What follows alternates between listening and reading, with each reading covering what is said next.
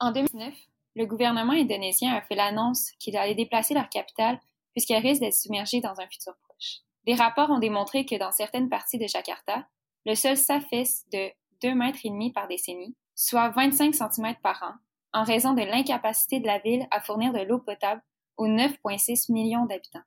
Ces derniers se doivent donc contraindre de pomper l'eau dans des puits de fortune, ce qui cause l'érosion des sols. Et malgré les interdictions gouvernementales, les bâtiments continuent d'être construits sur les berges.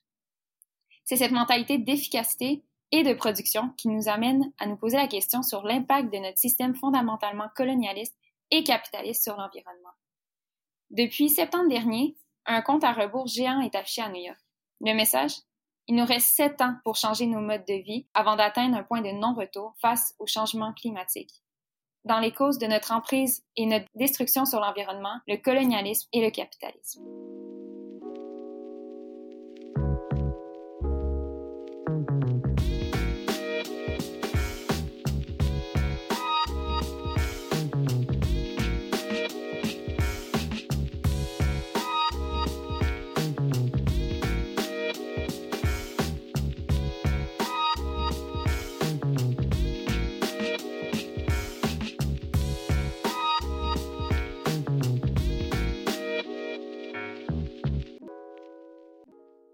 Je m'appelle Louis Chetaille et je suis étudiante en enseignement au primaire et en éducation préscolaire à l'Université du Québec à Rimouski. Je m'appelle Océane Amelin et j'étudie en psychosociologie des relations humaines à l'UQAR. Nous nous impliquons au sein du comité CIBLUCAR, un comité qui vise la sensibilisation et l'éducation quant aux questions environnementales et de justice au niveau local et international. Nous vous souhaitons la bienvenue au balado de l'Écothèque, une bibliothèque audio d'idées vertes par les étudiants pour les étudiants.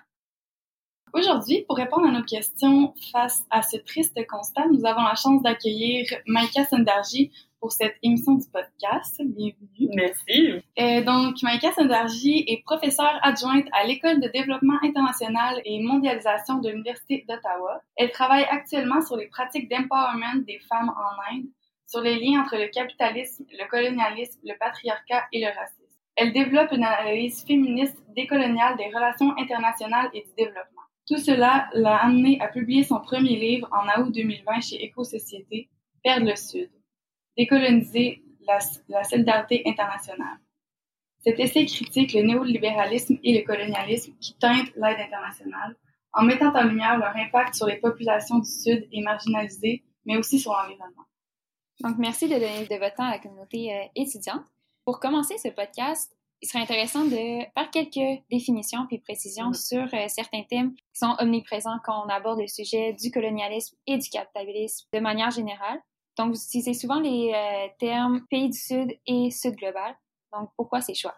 Bien, en fait, c'est un gros débat en développement international, puis en général, comment est-ce qu'on devrait qualifier les pays qui ont été historiquement exploités, mm. marginalisés, dépossédés. Parce que oui, c'est sûr que ça, ça, ça, crée une binarité, nord-sud, mais tous les autres termes sont soit euh, hiérarchiques ou coloniaux. Qu'on pense à First World, Third World, premier monde, troisième monde, qui faisait référence à la guerre froide, donc mm-hmm. c'est super normatif, c'est vraiment, ça a une connotation négative. Les pires, c'est vraiment pays développés, pays sous-développés, pays en développement, pays émergents, tout ça qui réfère à une vision coloniale de, de il y a comme une échelle du développement, une échelle de la modernisation, puis il y en a qui sont en bas, il y en a qui sont en haut, puis ceux en bas vont nous rattraper. Ce qui est pas du tout le cas. Il y a des mm. relations de dépendance, il y a des relations de d'exploitation, il y a le fait que les pays du Nord ont colonisé les pays du Sud, c'est ça qui a créé les, les, les, inégalités, dans le fond. Fait que Sud-Nord, c'est évidemment pas l'équateur. Et il y a des Nords dans les Suds, des Suds dans les Nords. Quand on pense aux populations autochtones ici, historiquement, elles ont été dépossédées de leurs terres. Mm elles sont encore exploitées. Euh, on leur vole encore leur savoir. Euh, ils sont en majorité dans les prisons au Canada, comparément à la, proportion qu'elles forment de la population canadienne. Donc, il y a toutes ces, dynamiques-là qui sont globales à certains pays. Puis ces pays-là, ben, c'est les pays du Sud global. Même s'il y a des, différences, évidemment. Puis ça, c'est un essai grand public, donc c'est un terme que j'utilise pour appeler à, la conscientisation politique. Mais après, évidemment, il y a trop de différences pour pouvoir faire une étude, par exemple, scientifique sur tous ces pays. Mais il y a des, quand même des similarités que j'essaie de pointer là, dans, dans l'essai. Souvent, quand on aborde ce sujet-là, vous parlez de l'ordre mondial institutionnalisé. À quoi ça réfère? En fait, c'est que euh, je trouve que à gauche ou les gens, les gens qui, qui, vont être contre la mondialisation néolibérale vont vraiment focaliser sur le système économique, la mondialisation néolibérale. Puis là, on est contre ça. Évidemment, parce que ça l'a, ça a permis à des compagnies de, d'exploiter des travailleurs, travailleuses dans des pays du Sud, ça l'a euh, détruit la, nature, ça a permis à des compagnies justement d'exploiter euh, les terres, la nature, l'eau, les animaux. Euh, Puis ça, on, faut critiquer euh, cette ce type de mondialisation-là. Mais je pense que c'est plus large que ça. C'est pas juste économique. Quand on dépossède des terres autochtones, mm. il y a aussi une, une, on leur enlève quelque chose. Quand, euh, par exemple, on va imposer des projets de développement à des populations africaines en les en, les, en leur enlevant la possibilité même d'imaginer un développement différent ou quand on déprécie ces populations-là, c'est des relations internationales qui relèvent plutôt de, de l'oppression de la, de la, la colonisation de, de, notre esprit, de la colonialité, des relations globales, comme par exemple, euh, des, il y a des relations patriarcales aussi. Il y a le fait que euh, dans le monde, il y, il y, a, une féminisation de la pauvreté, une racialisation de la pauvreté qui fait que dans le bas, les gens les moins riches du monde, il y a une majorité d'hommes, de femmes, pardon, puis il y a une majorité de personnes racisées. C'est des relations, les, les, les les flux transnationaux d'exploitation de, du corps des femmes, c'est des dynamiques transnationales qui dépendent de cet ordre-là, qui sont pas juste économiques. On va aussi déprécier les femmes, les personnes racisées, les populations du Sud global, les autochtones. Donc, il y a vraiment toutes sortes de relations que, qui, qui doivent être prises en compte par cet ordre-là euh, mm. mondial, qui est beaucoup plus complexe que juste la sphère économique. Donc, ça, c'est la critique que je fais, puis après ça, j'essaie de bâtir une alternative parce que il y aura toujours un ordre mondial il y aura toujours des connectivités internationales, il y aura toujours des dynamiques transnationales, surtout avec la crise climatique. Là, on vit la pandémie, on le réalise, mais il faut quand même faut penser des relations internationales différentes de l'ordre mondial institutionnalisé qu'on subit en ce moment.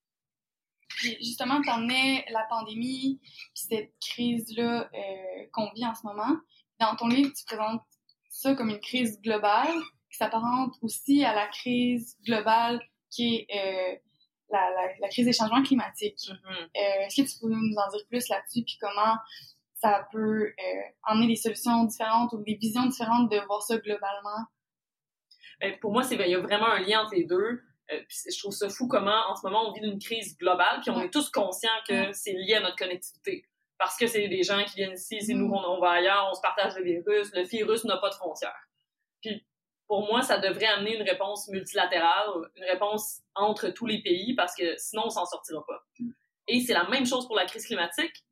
C'est comme si là, parce que c'est plus immédiat, parce que nos vies sont plus euh, touchées immédiatement, là, on le réalise, que c'est, lié à notre connectivité internationale, mais la crise climatique aussi. C'est aussi à cause de relations internationales, c'est aussi à cause de, de relations, euh, je dirais, d'oppression ou de, de racisme systémique des relations coloniales, par exemple, le fait que dans le Nord, dans le pays du Nord global, on a c'est notre faute si en fait il y a des changements climatiques. C'est principalement nous qui avons pollué la planète.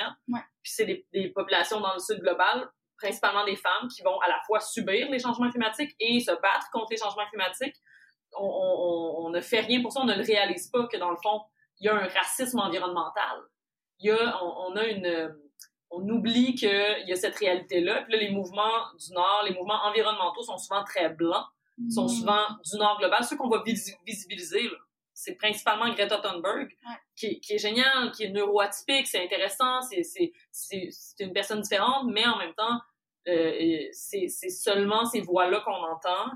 Euh, versus des voix comme Maxima euh, en Bolivie, qui est une autochtone qui se bat depuis comme 20 ans contre une compagnie minière qui veut lui prendre sa terre, qui veut polluer les eaux, contre, contre des personnes comme Autumn Pelletier, qui est une autochtone qui se bat pour le droit à l'eau depuis des années, qui a fait des discours à l'ONU, mais qui, dans les médias, va passer sous Greta Thunberg parce qu'il y a ces relations de racisme systémique-là. Donc, il y a vraiment des dynamiques internationales liées à la crise climatique qui sont pas juste euh, le fait que oui, c'est les flux là, entre les pays qui augmentent les changements climatiques, mais aussi plein de relations internationales qu'on devrait prendre en compte dans notre gestion de la crise.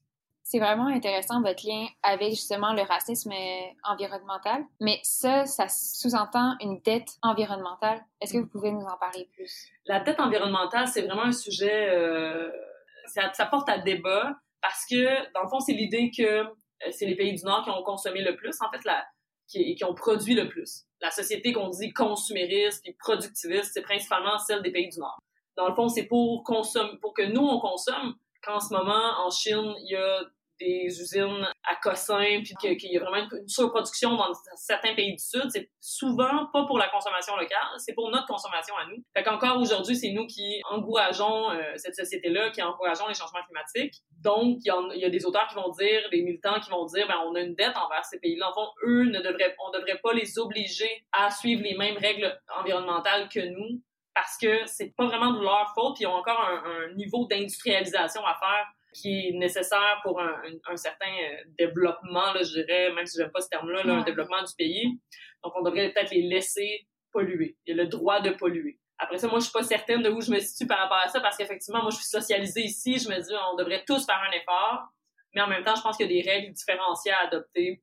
Ici, on les a, les routes, on les a, les, les ponts, on les a, on a tout produit ce qu'on avait besoin pour être industriel, pour être des sociétés industrialisées. Ben, on devrait peut-être laisser les autres. Euh, puis là, je parle pas de la Chine, évidemment, qui produit euh, énormément, mais des pays, euh, par exemple, en Afrique subsaharienne ou des pays d'Amérique latine qui clament ce droit-là, puis on devrait les écouter, je pense, pour une, plus grande justice là, sociale. Fait que ce serait comme plus une dette dans le sens où d'admettre nos torts là-dedans, puis qu'on a mm-hmm. notre responsabilité aussi à l'étranger. Que dans le fond, le, la destruction de la planète, c'est de notre faute, puis on a une dette envers les pays Donc, mm-hmm. c'est nous qui devrions travailler le plus possible à réduire notre consommation et notre production. C'est un peu notre, notre fardeau, c'est notre dette à nous envers les pays du Sud et envers les populations futures aussi. Super. Un peu changer euh, mm-hmm. de sujet. En octobre dernier, vous avez euh, publié dans Le Devoir un article qui aborde le sujet du colonialisme vert, justement par rapport aux problèmes liés à la pêche au homard en Nouvelle-Écosse. Est-ce que vous pouvez parler plus précisément de ce concept de colonialisme vert? Mm-hmm.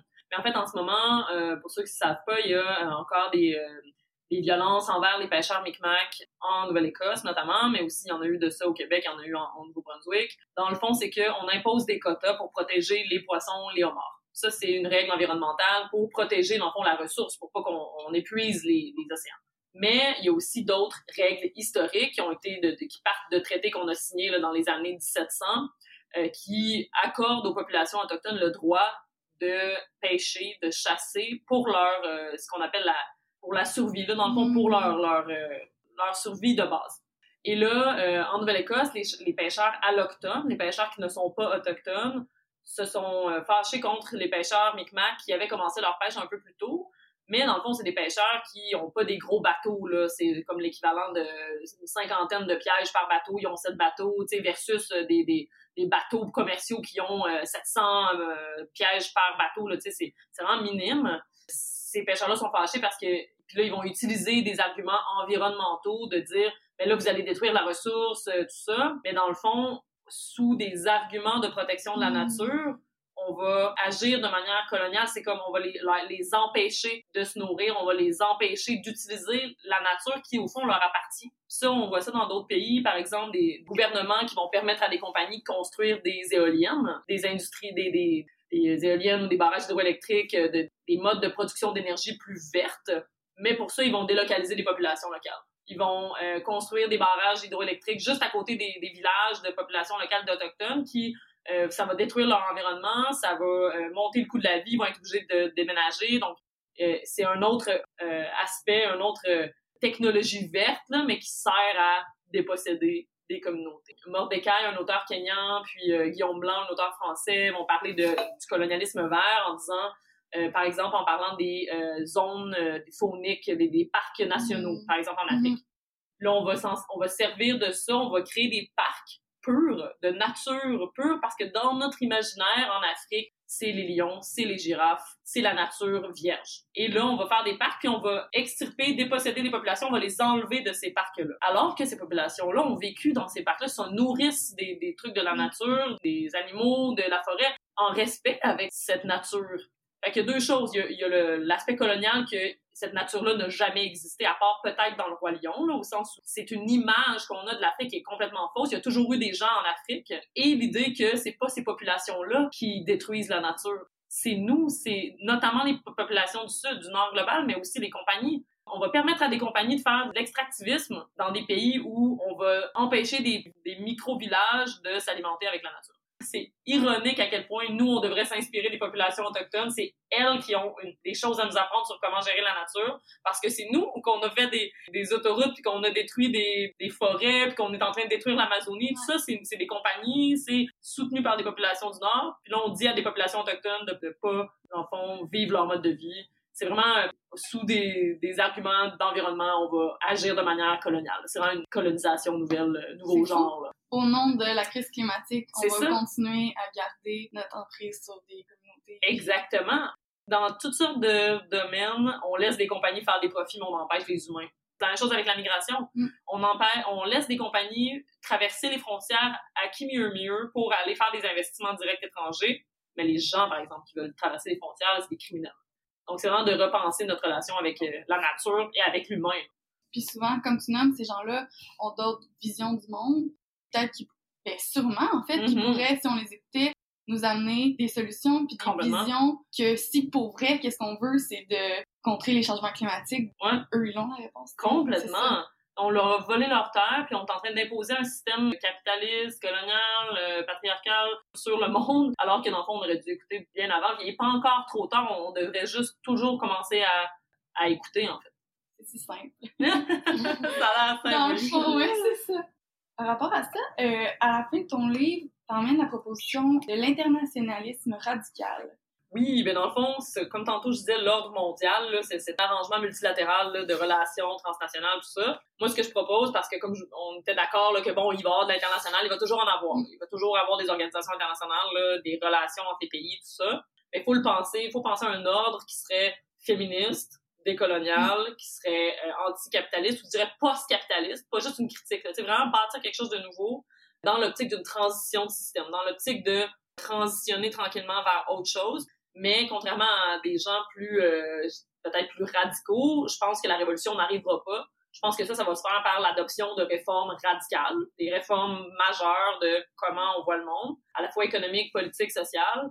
Mais l'internationalisme radical, c'est comment est-ce qu'on va faire? Quel type de politique on va adopter pour avoir plus de solidarité entre mouvements de chaque pays, entre pays, euh, entre populations? Donc, c'est à la fois ce, ce projet politique-là, comme un gouvernement qui arriverait au pouvoir et qui voudrait vraiment avoir une réelle solidarité, qu'est-ce qu'il ferait? Et, à la fois une moralité. Euh, un peu tout le monde qui se, se, demande comment je peux être solidaire. Moi, dans le fond, j'aimerais bien ça, mais je sais pas quoi penser vraiment. Ben, il y a des outils pour bâtir des préceptes moraux qu'est-ce qu'on devrait penser justement de quand on voit des, des, des, campagnes de publicité pour donner à Oxfam ou à Vision mondiale, comme qu'est-ce qu'on devrait critiquer, comment on devrait voir que dans le fond c'est un peu raciste ou que telle initiative ou que tel argument est un peu raciste ou pas ou pas, pas nécessairement raciste avec le grand R, mais euh, comment des arguments pour la solidarité ou pour l'aide au développement vont être coloniaux ou condescendants? Sais, des arguments comme ah euh, les Africains non mais sont, sont très pauvres tout le monde meurt en Afrique mais c'est souvent le sous-texte ça fait pas de sens parce que ça les misérabilise alors que tu vas, tu vas à, à, Dakar ou à, à Ouagadougou puis c'est super moderne mais c'est autrement c'est il y a un mélange de tradition de modernité l'urbanité là en Afrique c'est vraiment super c'est juste d'autres manières de voir, puis d'autres imaginaires, puis on devrait plus se voir sur un pied d'égalité, mais voir qu'il y a de la colonisation, il y a des inégalités économiques historiques dont nous sommes les, instigateurs. Donc, nous voir sur un pied d'égalité, mais redistribuer la richesse. Mais comment on le fait sans être condescendant, sans le faire par charité? Donc, moi, j'oppose vraiment la charité à la solidarité. Parce que la charité, ça vient d'un bon sentiment, mais ça reproduit une genre de condescendance envers ceux qu'on veut aider, comme quoi ils sont pas capables eux-mêmes, puis là, nous, on va les aider. Il y avait une étude qui avait été faite sur ça, euh, sur euh, l'aide internationale. On montrait à des gens une photo d'une famille du Ghana, une photo d'une famille de la Moldavie. Puis on disait, ah, voulez-vous augmenter les flux d'aide internationale? Est-ce que vous leur donneriez de l'argent? Puis là, forcément, euh, les gens voulaient donner plus d'argent à la famille blanche. Et plus que ça, l'argent qu'on donnait à la famille blanche, euh, à la famille du Ghana, à la famille noire, les gens voulaient davantage euh, leur dire comment utiliser l'argent. Et ils répondaient plus à l'affirmative à des statements, par exemple, comme ils sont pas capables de se débrouiller eux-mêmes, euh, on doit leur dire comment utiliser leur fonds. Donc, c'est vraiment paternaliste pour des gens qu'on racialise versus pour des gens qu'on racialise pas, qui nous ressemblent plus. Mais comme ici au Québec, les, les gens qui ont moins de revenus vont pas payer d'impôts. Donc, au fond, c'est comme si on leur donnait de l'argent, dans le fond. Moi, je paye de l'argent pour vous, par exemple, qui payez sûrement pas d'impôts, Ouais. mais je vais pas vous dire, ah, vous devriez utiliser votre argent de telle ou telle manière. Il y a pas de ça parce que on est tous dans la même communauté, j'ai déjà été à votre place. Tandis que c'est comme si les populations du Sud, on se dit pas on pourrait être à leur place. Parce qu'on accepte ça, cet état des choses-là. Comment est-ce qu'on pense à un système différent dans lequel on arrête d'être condescendant? Dans le fond, on arrête d'être colonial, on Ouais. arrête de soutenir l'ordre mondial institutionnalisé, puis on pense à un, un ordre qui est différent. c'est clair que c'est pas euh, une gang de blancs qui vont s'asseoir autour, autour d'une table pour décider ces affaires-là. ça part de là aussi. De... Ça part de l'inclusion, Ouais. ça part de qui va décider de ces choses-là. Quand on va parler de, développement international ou au ministère des Relations internationales, quand on va attribuer de l'argent, mais qui va décider de où va l'argent? Puis je l'ai vu, j'étais dans un comité de sélection des projets Québec sans frontières au ministère des Relations internationales. C'était vraiment intéressant parce que ça me permettait de voir les projets, puis quels projets les gens aimaient. Il y avait des projets du style, euh, ah, on va aller euh, donner des formations en Bolivie sur l'égalité des genres. Hmm. Puis là, ah, on va aussi former les gens, les gens locaux pour donner ces formations-là. Non, non, non. Tu vas là pour partager, voir de quel type de formation ils ont besoin, puis tu vas pas les donner des formations. Tu vas les aider à les monter, peut-être. Tu vas les soutenir dans l'établissement de leur plan, mais versus des projets plus techniques. Moi, mon, mon Québec sans frontières que j'ai fait il y a 12 ans, venait de recevoir des ordinateurs, puis ils voulaient savoir comment utiliser les logiciels de, de montage, par exemple. Ça, c'est- du partage technique. C'est pas condescendant, je faisais le même genre de formation ici. Ouais, c'est ça. Fait que dans les projets, tu peux le voir, tu sais. Ouais, c'est comme ben, si on se donnait le droit à l'étranger de se donner des rôles ou des tâches qu'au. Québec on ferait jamais. Exactement, on envoie Ouais. des gens de 22 ans. Ouais. Je m'excuse, mais moi, à 22 ans, là, comme femme blanche, là, white passing, là, euh, je savais pas comment leur, c'était quoi l'égalité des genres vraiment. Puis là, on me dit, ah oui, fais ta petite recherche, va trois mois, leur donner des formations, tu sais. C'est vraiment, c'est condescendant. En ce moment, le secteur de la coopération internationale soutient des relations de colonialité, soutient un colonialisme, le, le fait, la, la binarité, là, le fait que ces, ces pays-là sont moins modernes. Puis nous, même à 20 ans, on connaît plus que autres, puis on va aller les sauver. là. le complexe du sauveur blanc, on va arriver là. Puis la décolonisation de la pensée, c'est la première étape. là. Puis Jeanne-Marie Rouguera, ici à Lucar, parle beaucoup de ça, puis ça, ça m'inspire vraiment. tu sais. Mm. Ça part de soi-même. Chacun d'entre nous avons en, en nous un, un colon. Euh, puis dans la préface de France Fanon, euh, un, peau blanche, masque noir, euh, bref, il dit faut, faut retirer le colon sanglant en chacun de nous. C'est un travail dur, là, interne, mais il faut le faire. Puis justement, cet internationalisme radical, euh, c'est vraiment un changement de mentalité, Mhm. un changement drastique. Mais comment est-ce que ça serait une solution à la crise climatique? Ben, je pense que comme on disait tantôt, là, le parallèle entre la pandémie et la crise climatique, ben, ce changement de mentalité-là, il va nous servir pour mieux gérer la crise climatique. Triste à dire, mais peut-être que la pandémie va nous avoir appris certaines choses sur comment on est dans des crises globales, comment on est une humanité. On n'est pas tous dans le même bateau. Là. Je déteste cette expression-là parce que, surtout pour la crise climatique, il y en a qui sont dans des yachts, puis il y en a qui sont dans des radeaux, là, mais euh, qu'on est tous reliés là-dedans. Puis peut-être qu'on va apprendre que ben, certaines organisations internationales peuvent peut-être faire du partage de connaissances puis nous aider à gérer ça de manière globale. Puis que si la crise climatique, oui, est davantage aux portes des pays du Sud en ce moment qu'à nos portes à nous, euh, la crise va, va être aussi à nos portes. Puis nous aussi, on va mourir dans des, dans des inondations puis dans des sécheresses. Donc, je pense que ça va, ça va commencer, ça commence déjà une, une réalisation. Puis l'internationalisme radical par rapport à la crise, c'est c'est pas juste de repenser les politiques internationales, c'est de repenser notre, notre relation à l'humain, de repenser notre relation à la nature. Euh, c'est vraiment ambitieux, là, mais c'est vraiment juste un essai de, de, de début de pensée là, qui peut peut-être amener des, des gens à avoir des conversations sur ça. Puis de, vous avez fait un, un épisode sur la décroissance, toute cette pensée-là de re- relation au monde, de relation à la nature. Puis ce- ces, ces questionnements-là vont être au niveau local, au niveau national, puis au niveau international.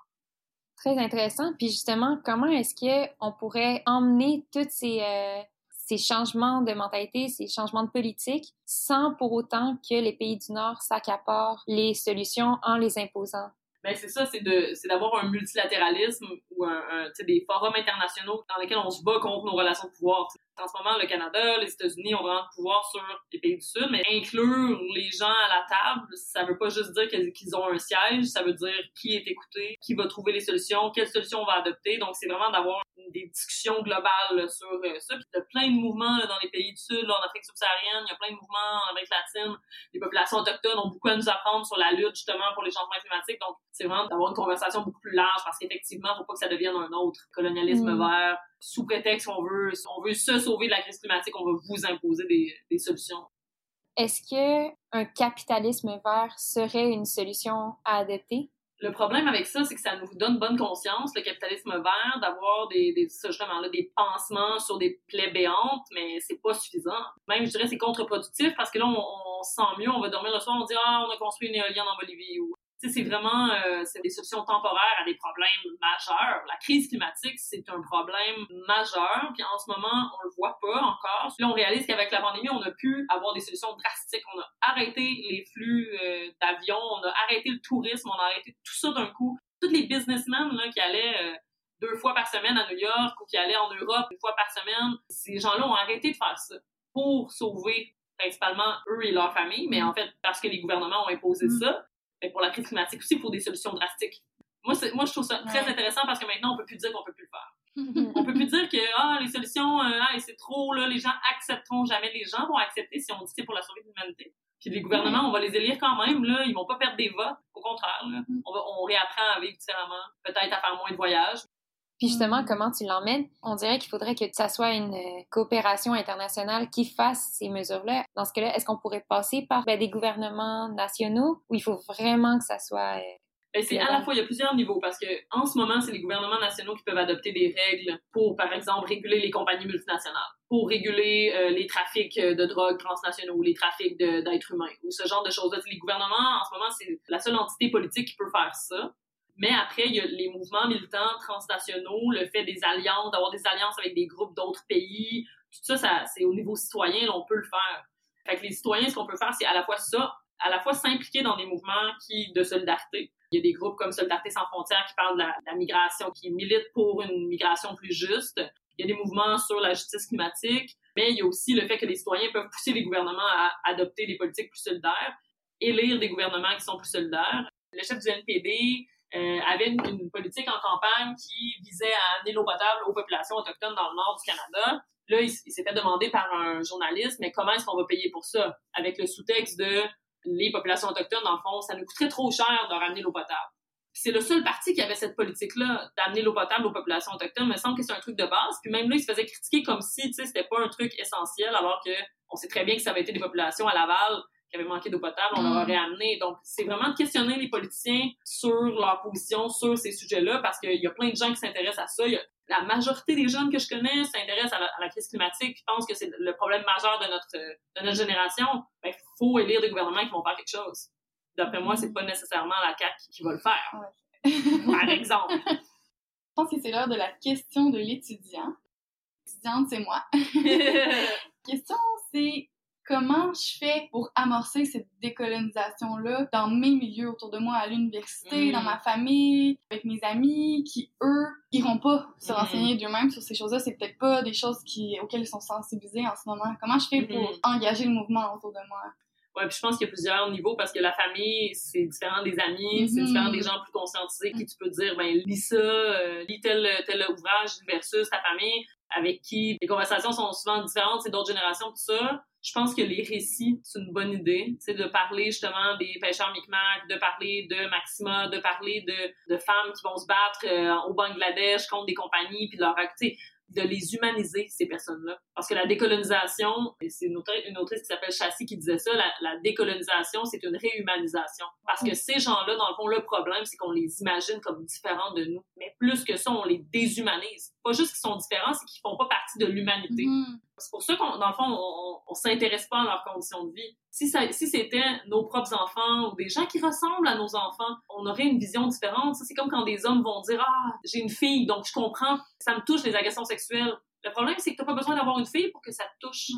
T'as pas besoin d'être noir pour que ça touche la situation des personnes racisées. Fait il y a vraiment, euh, c'est d'humaniser, de parler d'histoire, de faire voir des documentaires, d'envoyer des petites vidéos, de, tu sais, tranquillement. S'ils lisent pas, c'est ça se peut, tu sais. Ma, ma mère lit pas les journaux, là, donc essayer de trouver des manières comme ça d'amener des conversations pour choquer et sensibiliser, parce que c'est pas toujours dans la confrontation non plus qu'on va changer les mentalités c'est un travail de longue haleine, euh, puis d'organiser des activités justement à l'université, de sensibilisation, des expos photos, des trucs, c'est ce genre de groupe-là dont vous faites partie, c'est ces groupes-là qui participent à la sensibilisation. Tu sais, moi, j'étais dans Oxfam au secondaire, c'est vraiment euh, par la sensibilisation, je pense que à notre niveau, on va pouvoir changer des choses, puis organiser des campagnes, organiser des levées de fonds. Pour, par exemple, Mamadou Konaté, là, la personne migrante qui, euh, de la Côte d'Ivoire, qui travaillait dans des CHSLD, qui a attrapé la COVID, qui maintenant va être envoyé chez lui parce qu'on le veut pas ici, parce qu'on veut pas lui donner la citoyenneté, mais il y, a il y a une levée de fonds en ce moment. Tu sais, faut, faut organiser ça, faut, Mm. faut le visibiliser parce que cette personne-là, cet homme-là qui a sauvé des vies,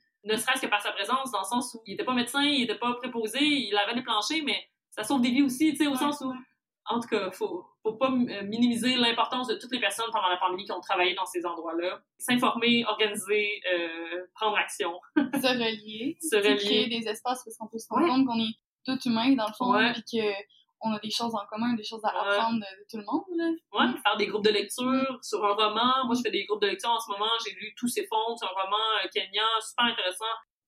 On les lit pas, ces gens-là. Pourquoi, dans le fond? C'est Mm. super intéressant. Puis là, t'apprends sur l'autre, justement. Puis là, t'apprends des dynamiques. t'a- T'apprends qu'en Afrique, c'est pas juste des gens dans des villages euh, qui sont du pied puis qui, tu sais, tu déconstruis ta propre pensée peu à peu celle des autres, tu peux en parler en safe space aussi. Parce que c'est normal, là, d'avoir cette mentalité-là, au sens où c'est normal parce qu'on est socialisé comme ça, parce qu'on, Mhm. tu sais, c'est- pas de notre faute, là. On n'est pas des mauvaises personnes, mais faut activement essayer de changer. Tu en as nommé quelques-uns euh, à date, mais est-ce qu'il y a des organisations, des mouvements au Québec, au Canada ou dans le Mm. monde tu sais, qui, qui font déjà bien ça, puis sur lesquels on peut s'appuyer en sachant que- qu'ils ont fait le travail de décolonisation au sein de l'organisme? Mhm. Ben, tu vois, sur le colonialisme vert, il y a l'organisme Survival International qui prend les dons, tout ça, puis qui sont, euh, depuis 50 ans, là, ils travaillent à justement euh, visibiliser ces dynamiques-là, puis travaillent avec des populations locales, avec des gens. Mordecai Ogada, qui a écrit des livres sur euh, ce qu'il appelle le mensonge de la conservation, euh, sur comment les organismes de conservation euh, ont euh, chassé violemment des populations, puis comment Mhm. c'est, en fond, c'est un mensonge, c'est pas vraiment pour la conservation, c'est, colonial. Puis Guillaume Blanc aussi vient de sortir un livre euh, sur le colonialisme vert qui est super intéressant. Si ça vous intéresse, euh, vous lirez ça. On fera des discussions à l'université autour de Oui, exactement, exactement. Ben, merci beaucoup, puis merci pour toutes ces, euh, ces références qui nous permettent d'aller plus loin dans le sujet, puisque l'Écotech, le podcast, son idée, c'est de créer un espace d'éducation sur des sujets variés Mm. entourant la question environnementale, puis se sensibiliser. Comme euh, vous l'avez dit tout à l'heure, c'est l'importance de se sensibiliser, de sensibiliser autour. Mhm. C'est comme ça, ensemble, qu'on va créer un changement radical dans notre manière de penser. Puis, pour finir, on aimerait conclure en reprenant vos mots qui nous ont énormément marqués dans votre essai, soit d'au lieu de tenter de s'attaquer aux symptômes, il serait pertinent de s'attaquer aux causes de l'ordre mondial euh, institutionnalisé, justement toutes ces causes du colonialisme de notre pensée, Mhm. de nos savoirs, de notre manière d'agir à l'international. Comme vous nous l'avez proposé, l'interna- l'internationalisme radical serait une piste de solution à préconiser pour arriver à ces changements drastiques. Donc, merci, beaucoup. Merci à vous. Merci.